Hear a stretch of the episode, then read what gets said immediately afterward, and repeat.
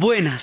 Les invitamos a los oyentes de Caracol que quieran ponerse en contacto con los programas, llamar al 245-9706, 245-9706 o escribir al email de auribe arroba hotmail.com o a la página web www.dianarayauribe.com. Hoy vamos a ver la llegada del hombre a la luna. She packed my bags last night, pre-flight.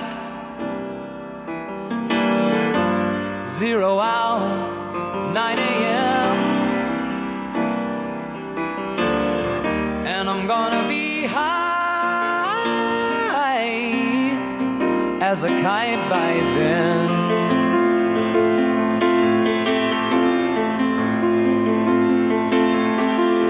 I miss the earth my wife.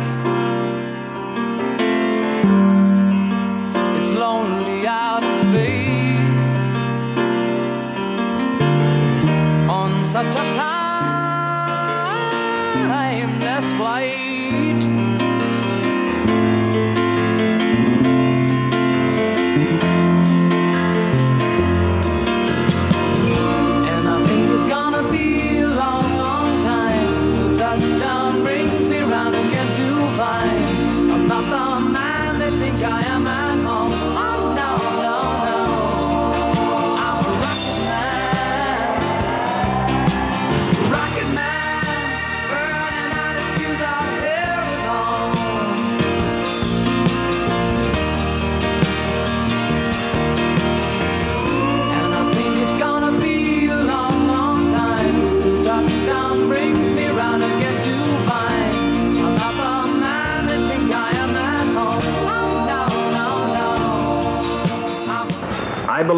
This nation should commit itself to achieving the goal before this decade is out of landing a man on the moon and returning him safely to the earth.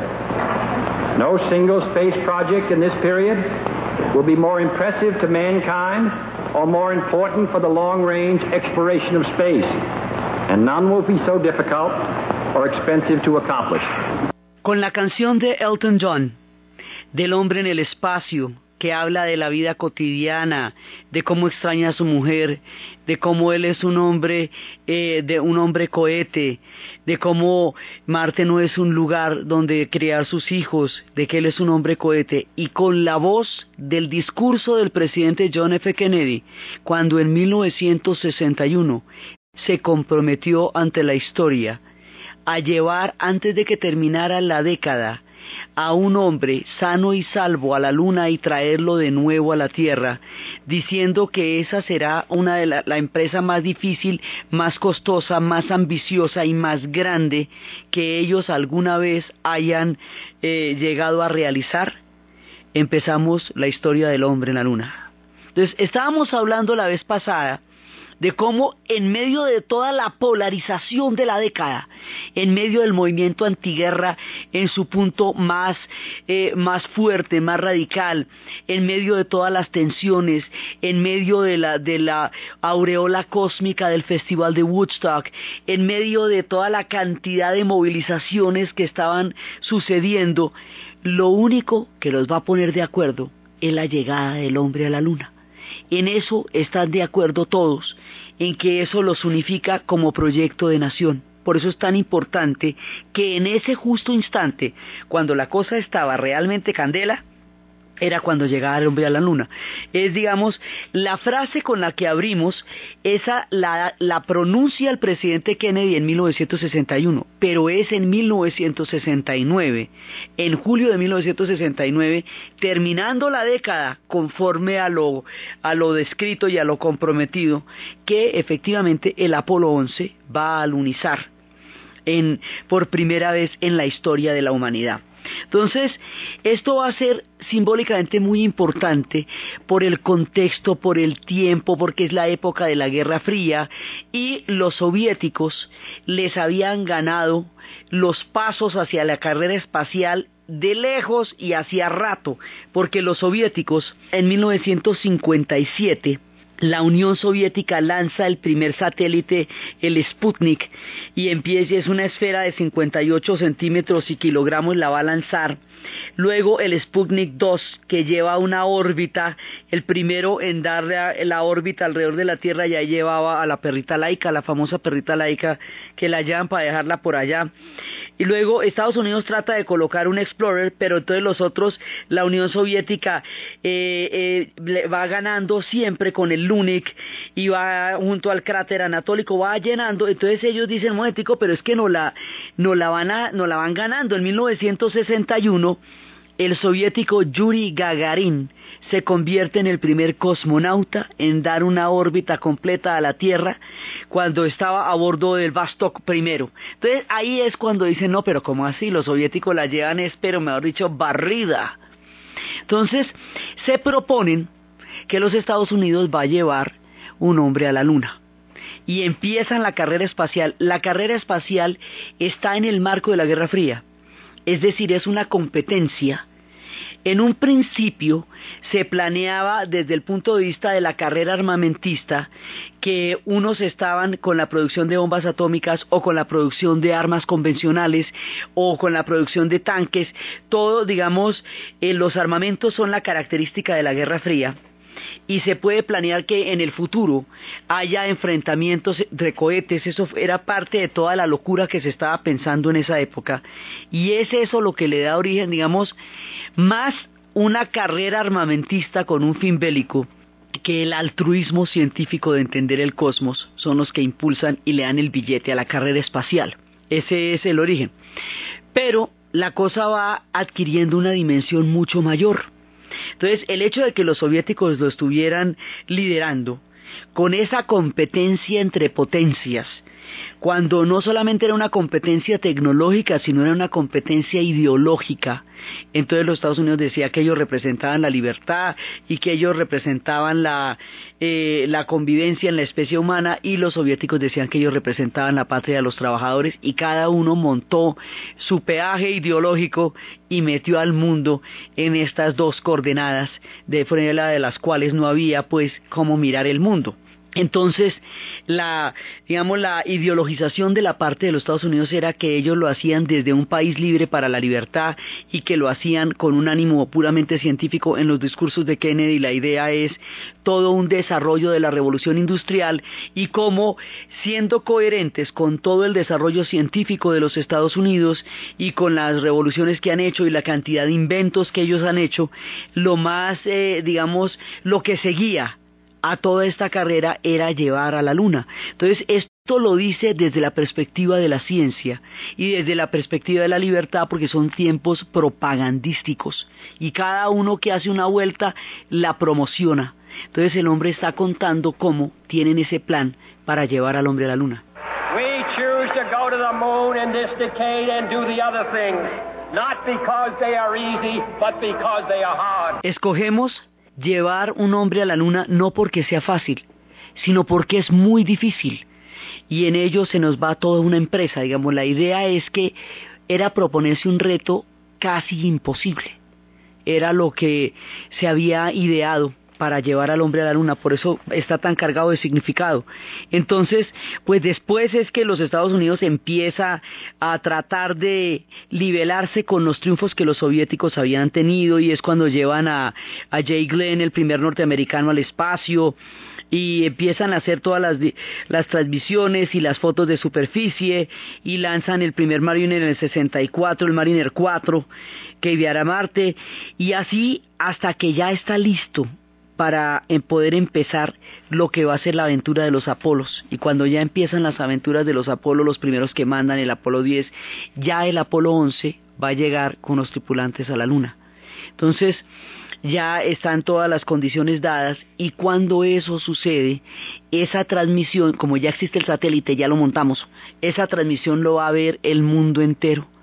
Y eso va a significar para los Estados Unidos un triunfo histórico como potencia tecnológica y científica, una supremacía sobre la Unión Soviética desde el punto de vista de la carrera espacial, pero para la especie humana, para el planeta Tierra, que no estábamos metidos en esa carrera, no era ese nuestro objetivo, esto va a ser abrir el cosmos a la mentalidad de los seres humanos.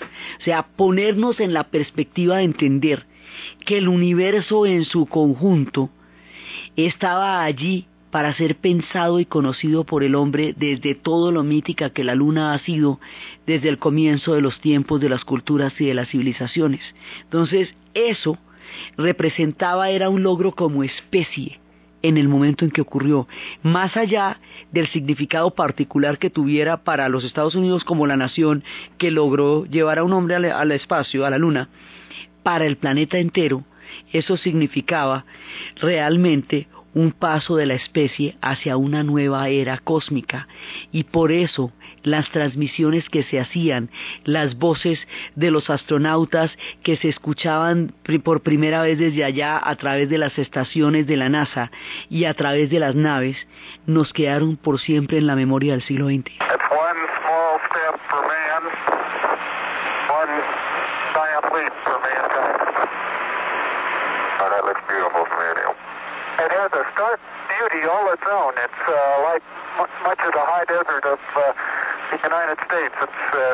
Different, but it's very pretty out here.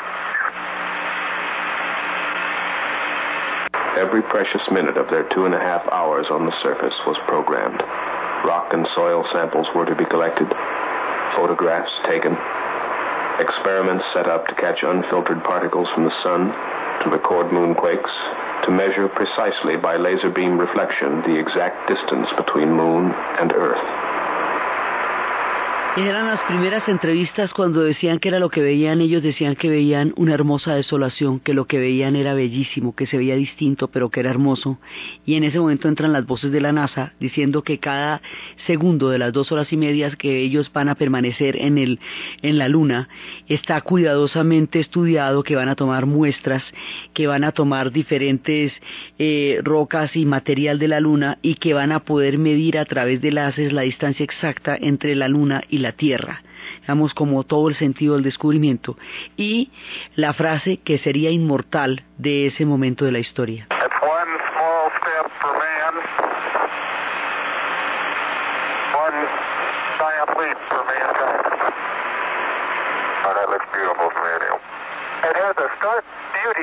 Own. It's uh,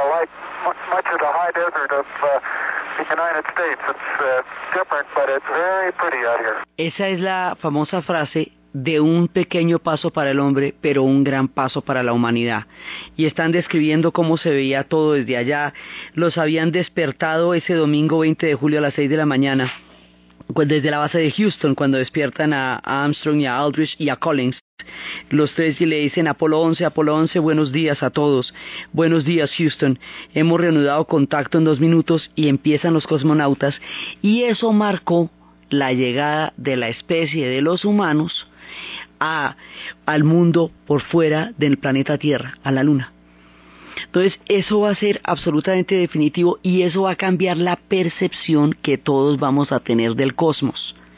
Ahí empieza a cambiar hasta la música Después, cuando el Apolo 13 vaya a estar en gravísimos problemas, y además porque la especulación venía desde cuando Stanley Kubrick había hecho esa obra maestra de 2001, Odisea del Espacio, todo era una cosa, digamos, que estaba permanentemente en la mente de todos durante la década de los 60, era parte de lo que se especulaba, de lo que se soñaba, que ya existían por primera vez las condiciones tecnológicas para lograr un sueño que la humanidad había tenido desde las épocas de Julio Verne, desde las novelas del viaje a la luna, desde todas las historias, digamos, es como un sentido acumulativo de la memoria humana en su conjunto, lo que llega a realizarse con esa transmisión y con ese alunizaje, más allá de las condiciones históricas particulares en que se desarrollaron. Entonces, esto hace que mucha gente empiece a cantar historias sobre el espacio. Y David Bowie, uno de los grandes músicos, va a ser una rareza más, que una odisea, una rareza espacial, va contando la historia de un astronauta tomando las palabras de que lo lograron, que lo hicieron, que está muy bien, eh, llamando hacia la base, unas, unos astronautas que están en la base y están, eh, están ya en el módulo y están contando cómo se ve todo de maravilloso, cómo son absolutamente afortunados, cómo están totalmente fascinados con lo que ven y el control de tierra, ground control, los está llamando y se está comunicando como estábamos escuchando ahorita y ellos dicen que lograron la, la, la, mayor de las proezas y que se sienten que están volando en una latica, en una, en un pequeño, en un bote de latón en, alrededor del universo y están en toda esta conversación cuando se pierde el, con, el contacto con el control de tierra y cuando se pierde el contacto con el control de tierra empieza el pánico y no lo vuelven a recuperar y quedan flotando en el espacio. La idea de una muerte cósmica, la soledad del vacío fuera de la atmósfera, empieza a ser una, digamos, de las especulaciones y de las fantasías, y cuando el Apolo 3 estuvo realmente tan cerca de la tragedia, esto era parte de los espectros más aterradores, fascinantes y magnéticos que era la idea de una muerte cósmica o la idea de una mirada del mundo entre la grandeza y el mayor de los peligros.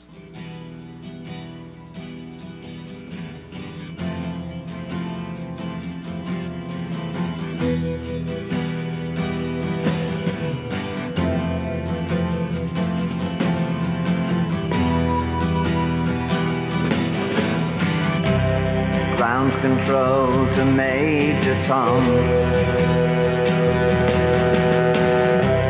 Ground control to Major Tom. Take your protein pills and put your helmet on. Ground control to Major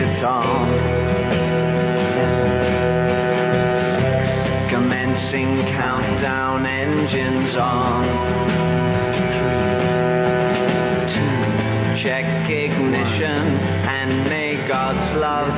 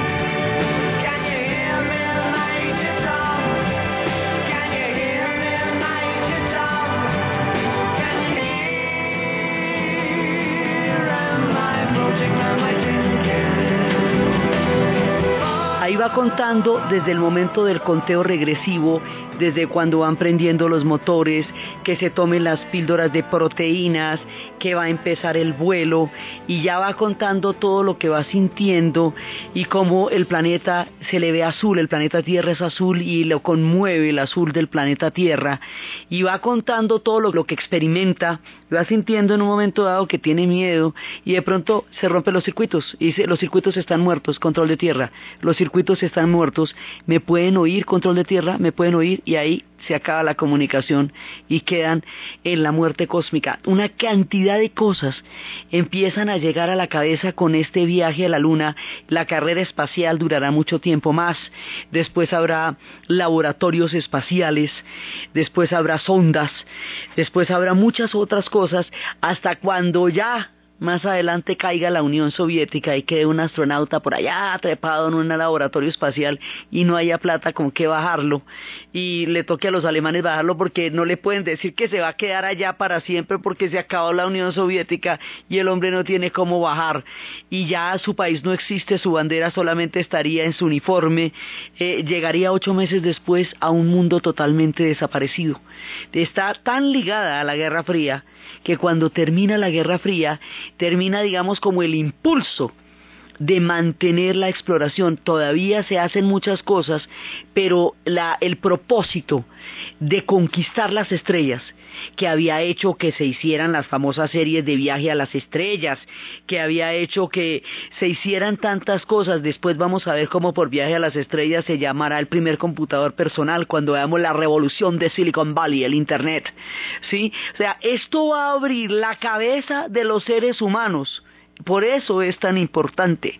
Y después el viaje a las estrellas y toda la cantidad de cosas que fueron posibles en la imaginación humana por el alunizaje por esa huella del Apolo 11. Hoy por hoy el módulo está en el Museo del Aire y del Espacio en Washington y es digamos como una de las piezas más importantes y más honradas de toda la colección, de toda la trascendencia de ellos en términos aeronáuticos es, es donde está el Apolo 11 actualmente y abrió fronteras, básicamente abrieron fronteras del cosmos para toda la especie y por eso es tan importante la llegada del hombre a la luna. Mientras tanto, en el planeta Tierra, en los Estados Unidos seguían pasando una gran cantidad de cosas. Tres diferentes movimientos van a empezar a hacerse visibles en el 69, cada uno de ellos de una manera diferente y cada uno de ellos sin estar ligados estrictamente a la guerra del Vietnam. Son movimientos que tienen su propia dinámica. El movimiento de las mujeres. Las mujeres que llevan absolutamente toda la década luchando en las marchas, en las manifestaciones, en los movimientos estudiantiles, en todos lados, se dan cuenta que no tiene participación en las decisiones políticas de las organizaciones a las que pertenecen y por las cuales se hacen arrestar y cascar. Porque estas chicas las cogieron en Chicago, en la convención demócrata, lo mismo que a los tipos, en todos lados les daban duro. Entonces dice, bueno, pero si a nosotras nos dan tan duro como a ustedes, ¿por qué nosotras servimos los tintos y ustedes toman las decisiones? Venga a ver, venga a ver, a ver, barájemela despacio. Esa pregunta política empieza la fase de los movimientos feministas hacia finales del 69 y toda la década de los 70. Era la pregunta de por qué nosotras no podemos decidir. Y de ahí empieza para atrás. Habíamos empezado con el voto en la época de las sufragistas, en los años 20. Pero hay una condición histórica que hace posible que todo el movimiento en su conjunto tenga una posibilidad real y esa condición es de, viene por parte de la ciencia, es la píldora anticonceptiva. Margaret Sangen, una mujer cuya madre muere desangrada por el doceavo hijo a los 44 años, dice, esto no puede ser posible, esto no puede ser una condena para las mujeres, tiene que haber una forma de, de poder regular el ciclo de la fertilidad femenina. Y se da toda la investigación para encontrar la manera. Y esa investigación que primero empieza, eh, eso estamos partiendo de una época en que hablar de las píldoras anticonceptivas, de la anticoncepción en general, era ilegal en varios estados. O sea, la palabra era ilegal como pronunciación, o sea, desde ahí es que se parte. De ahí a conseguir los fondos de investigación, los médicos que investiguen esto, y que cómo lo lleven a cabo, la experimentación, esto es una cosa tan complicada como ir a la luna, haga de cuenta. Entonces, finalmente, cuando eso ya está a la venta en el mercado, las mujeres pueden decidir por primera vez en dos mil años la el ciclo de su fertilidad lo pueden decidir y sobre esa base pueden decidir cuándo tener los hijos, cómo tenerlos, si quieren o no tenerlos, porque con ocho hijos no hay debate. Mientras usted los duerme, mientras los acuesta, ahí se le acabó el día y si uno de ellos se agripa, dígame. Entonces empieza todo el tema. Cada uno de los movimientos ha ampliado una parte de los derechos de un grupo de la sociedad. Entonces está el movimiento de los derechos civiles, que es el movimiento, los movimientos de las comunidades negras. Están los movimientos estudiantiles por el derecho a la libertad de expresión en el aula. Están los movimientos de los hippies por el derecho a una opción de vida diferente.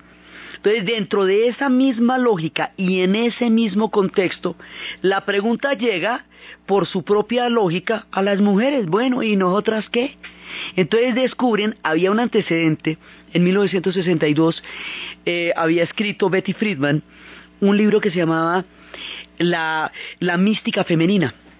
Y la mística femenina era, hablaba de las mujeres que después de la Segunda Guerra Mundial, habiendo sido productivas, habiendo trabajado, habiendo tenido ellas su propia, su propio dinero, después de eso llegan y resulta que las meten otra vez a la cocina, las llenan de electrodomésticos. Eso sí, y ese es el momento en que se derrota la mugre rebelde y la mancha terrible. Y entonces, y la grasa, el arranca grasa. Entonces, después de todo eso, quedan metidas entre limpiadores, blanqueadores, electrodomésticos, ayudantes de cocina, eh, de toda clase de, ayudas del hogar, pero máquinas eh, se dan cuenta que están encerradas. Y ahí es cuando se dan cuenta que no tienen control sobre sus bienes, ni sobre los giros, ni sobre los negocios, ni sobre las decisiones, ni sobre nada.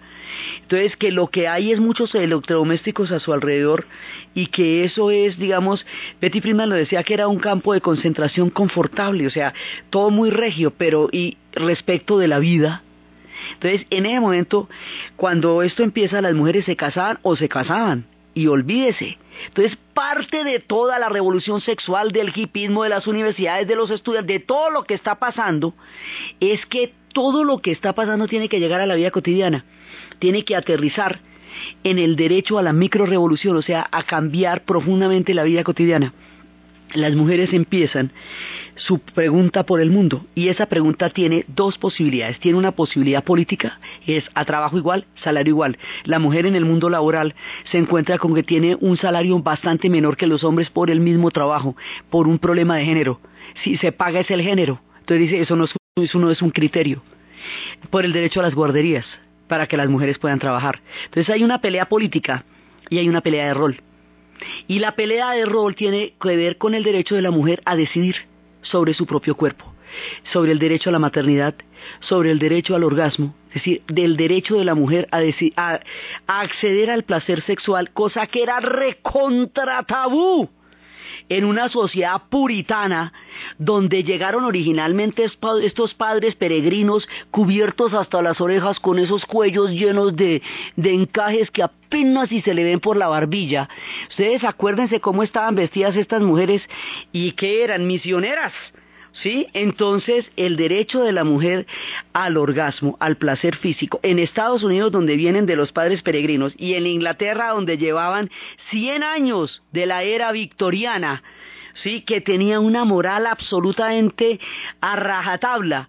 La mujer debía ser un ser receptivo que nunca en la vida podía expresar sus emociones y menos aún las que tuvieran que ver con el deseo porque eso le generaba un estigma social absolutamente impresionante, entonces tenía que ser totalmente opaca, totalmente sinuosa, totalmente esquiva en sus sentimientos porque no los podía mostrar, porque esos sentimientos se incentivaban en el hombre, que era el que tenía que tener todas las iniciativas. Entonces se cuestiona el rol. Y es cuando dicen, el machismo es una cosa que de maneras diferentes afecta a hombres y a mujeres. A las mujeres porque las condena al marginamiento de la educación, de la ciencia, de las decisiones sobre su propia vida y a los hombres porque les aplasta el derecho a la ternura. Un hombre no puede demostrar sus sentimientos afectivos, no puede no tener decisiones, no puede no saber para dónde va porque pone en juego toda la virilidad. Y eso también es aterrador porque eso no es una condición de género sino de seres humanos, los hay de un carácter y los hay de otros. Entonces empieza toda esta búsqueda y esto claro, esto va a generar una, una bomba pues en toda la sociedad, porque es que muchísimas mujeres se van a separar en ese momento cuando llegan todas estas ideas, otras se van a hacer científicas, otras digamos se transforma la mitad del mundo y 2500 años de silencio en el arte, en la ciencia, en la medicina, en la, en la academia, en el cuerpo mismo, en la vida misma, se rompen en una década. Este es uno de los movimientos que más éxito tuvo de todos los de la contracultura porque transformó efectivamente la vida cotidiana y después del siglo XX la condición de la mujer cambió radicalmente porque fue, eso es parte de lo que está pasando. Ahora, eso está pasando en todas partes, está pasando en Inglaterra, está pasando en Holanda con Doleminas, está pasando en México, por, en los países donde la cosa era más brava, pues paga más duro. En Italia, ¿cómo la ve? En Italia esto era, porque con todos esos estereotipos, aquí en nuestro país, pues les estamos contando esta historia desde aquí, desde la radio, Muchas cosas pasaron para que eso se pudiera dar. Todo eso sucede como parte de los movimientos de la contracultura que se están dando en la década de los años 60 y que van a generar transformaciones gigantescas porque van a cambiar el concepto de la mujer frente a sí misma y frente a la sociedad y van a romper una cadena de tiempos que estaban detenidos desde la formación de toda la cultura occidental. Habíamos visto en, la época de los vikingos cómo las mujeres en las antiguas culturas vikingas tenían una cantidad de derechos políticos y eso se pierden en la era de la cristianización, que había sociedades matriarcales donde las mujeres tenían unos poderes muy grandes y luego dejaron de tenerlos. Pues en los sesentas con todos los movimientos que están surgiendo en ese momento, se retoman esas viejas historias y las mujeres empiezan a tener voz y voto sobre lo más fundamental y lo más cercano y lo más concreto que tienen, su propio cuerpo. Estos son los movimientos feministas que arrancan en 69 y que van a estar en toda la década y que van a llevar la batalla más grande por la legalización del aborto, que como eso es un país federal, se va a hacer solamente hasta que se consiga el voto de 38 de los 50 estados, lo que va a tomar más o menos todos los 70 hasta que ya finalmente se consigan la mayoría de los votos. Y es en esa época en que hay una mujer que, entre otras cosas, nos vamos a, enfrentar al problema de que se empiezan a morir las grandes estrellas del rock.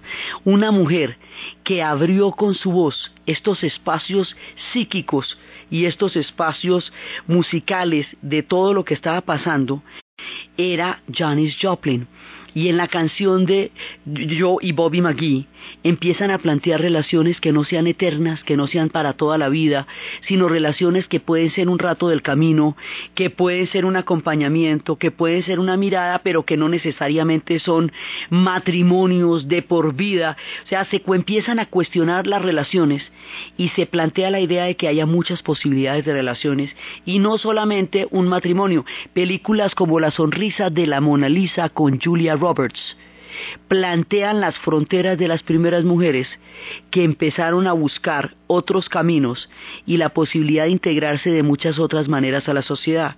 Dentro de ese contexto, Janis Joplin, que moriría recién terminando la década, nos cuenta la historia de ella y Bobby McGee.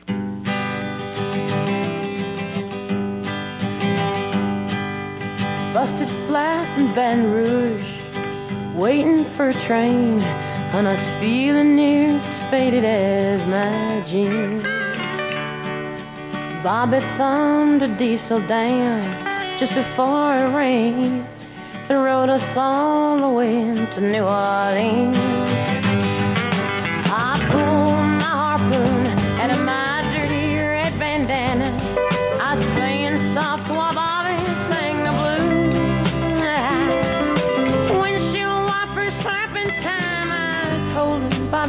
Handyman. We sang every song that Javi knew. Freedom is just another word for nothing left to lose. Nothing, I mean nothing, honey, if it ain't free. No, no. Yeah, feeling good was easy, love, when he sang the blues. You know, feeling good was good enough for me. Good enough for me and my Bobby,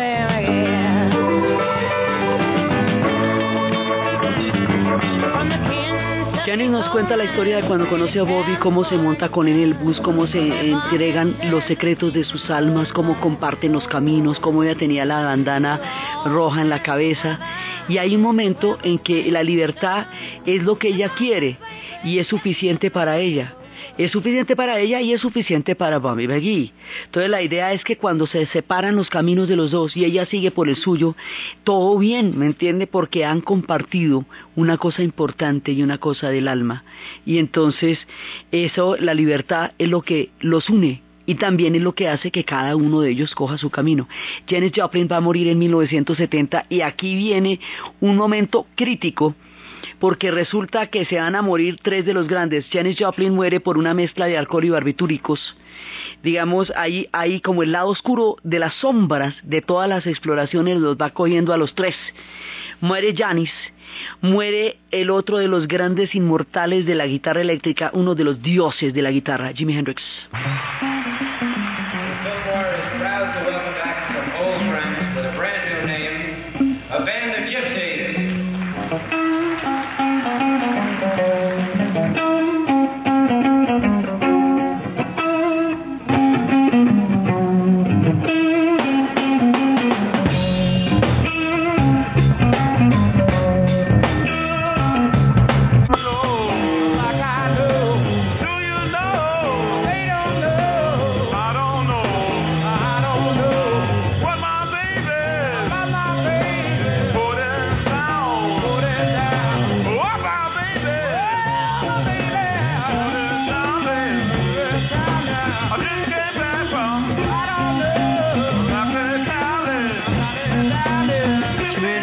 Va a morir. Una mezcla de heroína, digamos, se, se pasa y se va. Y se va uno de los genios más grandes de toda la historia de la música, que innovó la guitarra, que su guitarra hablaba. Era una cosa absolutamente maravillosa y se va también, y se va el tercero, y con esto es muy asustador también porque es el carácter tanático de, de la, el el- ese- esa línea de sombra que también había en la contracultura y se los lleva a los tres, y el otro, el inmortal, que él planeaba vivir en seis años lo que se vive en 50. Si usted lo ve así, le rindió, porque atravesó todas en los seis años en que duró, digamos, en la gloria. Pero si usted ve la edad que tenía, pues el hombre se fue rapidísimo. Jim Morrison, el de The Doors. The Doors se llama así por el poema de William Blake, por ampliar las puertas de la percepción, porque dice que cuando se abren todas las puertas de la percepción se puede ver el universo como es en su conjunto, uno y diverso. Ellos lo que querían eran atravesar las barreras cósmicas dentro de todo el viaje de la conciencia expandida, y en alguna parte de una de esas barreras, en algún lado, se fue Jim Morrison también.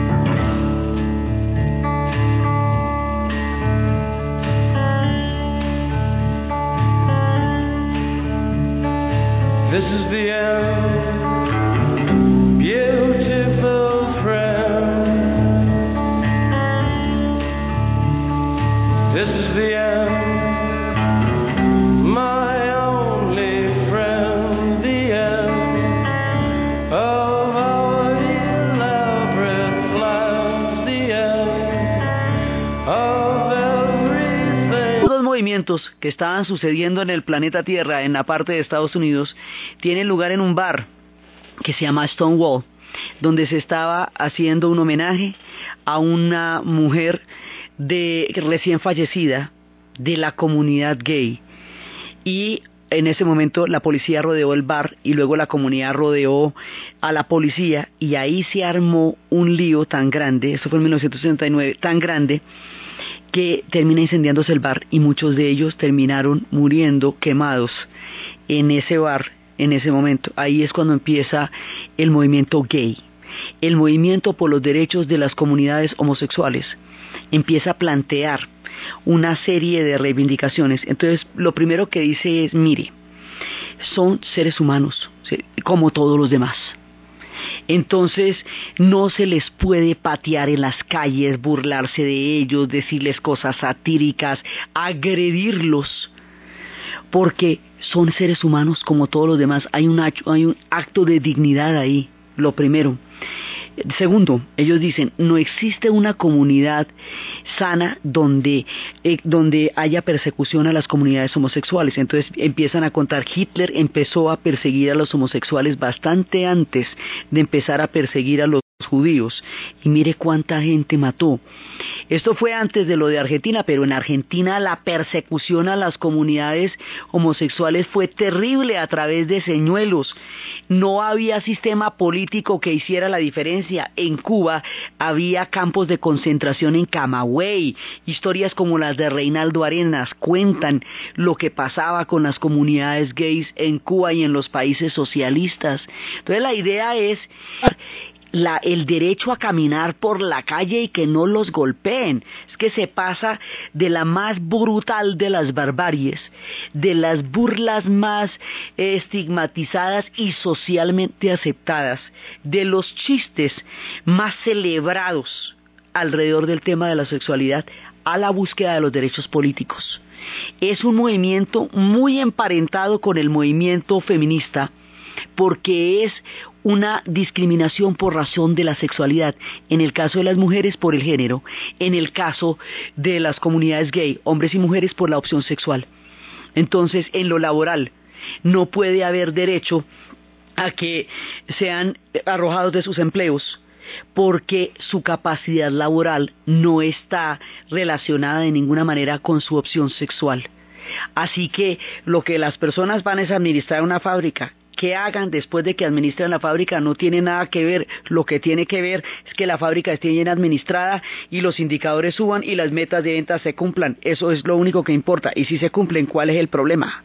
Entonces es por el derecho a los trabajos, a los empleos, eh, empieza todo un movimiento que hoy por hoy tiene una presencia política en la historia, pero que costó desde Oscar Wilde, al que lo condenaron a dos años de trabajos forzados por homosexualidad, quebrando de esa manera su genio y nunca importó que hubiera sido uno de los más grandes poetas en la historia de la lengua inglesa, de los más grandes escritores, eso no importó para nada, a él igual lo quebraron en trabajos forzados. Entonces, tomando todos los ejemplos de la historia, de los grandes genios y decir es un derecho mínimo el que las personas puedan vivir como las personas son y no tengan que vivir una mentira permanente para que no los maten, para que no los cojan a batazos.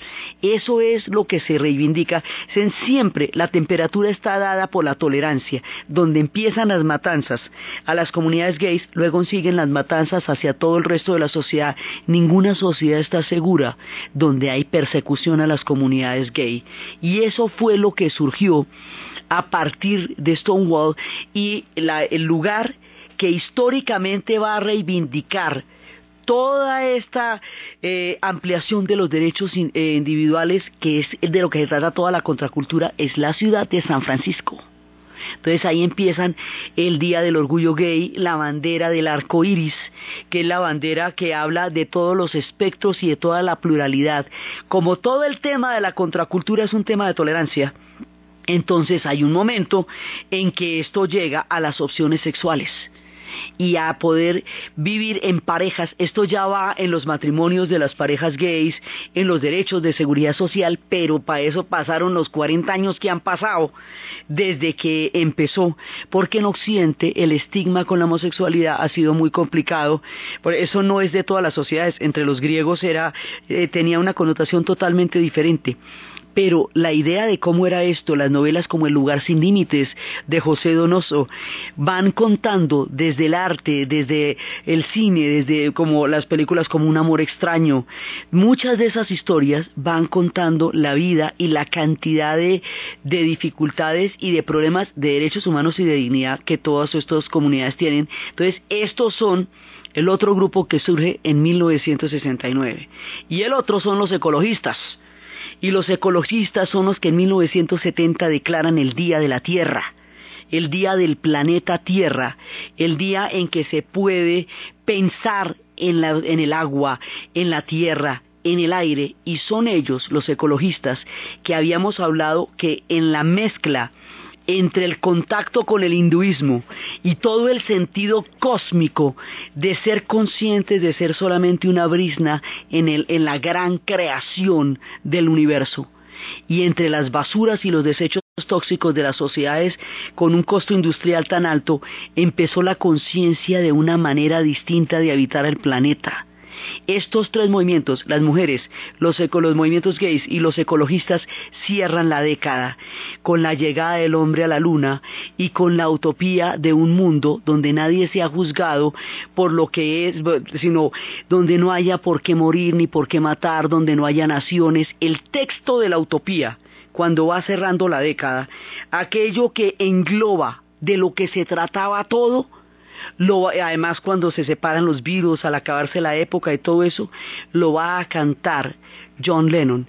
Y con eso, digamos, cierra el capítulo de esa década tan importante en la conciencia histórica de su tiempo.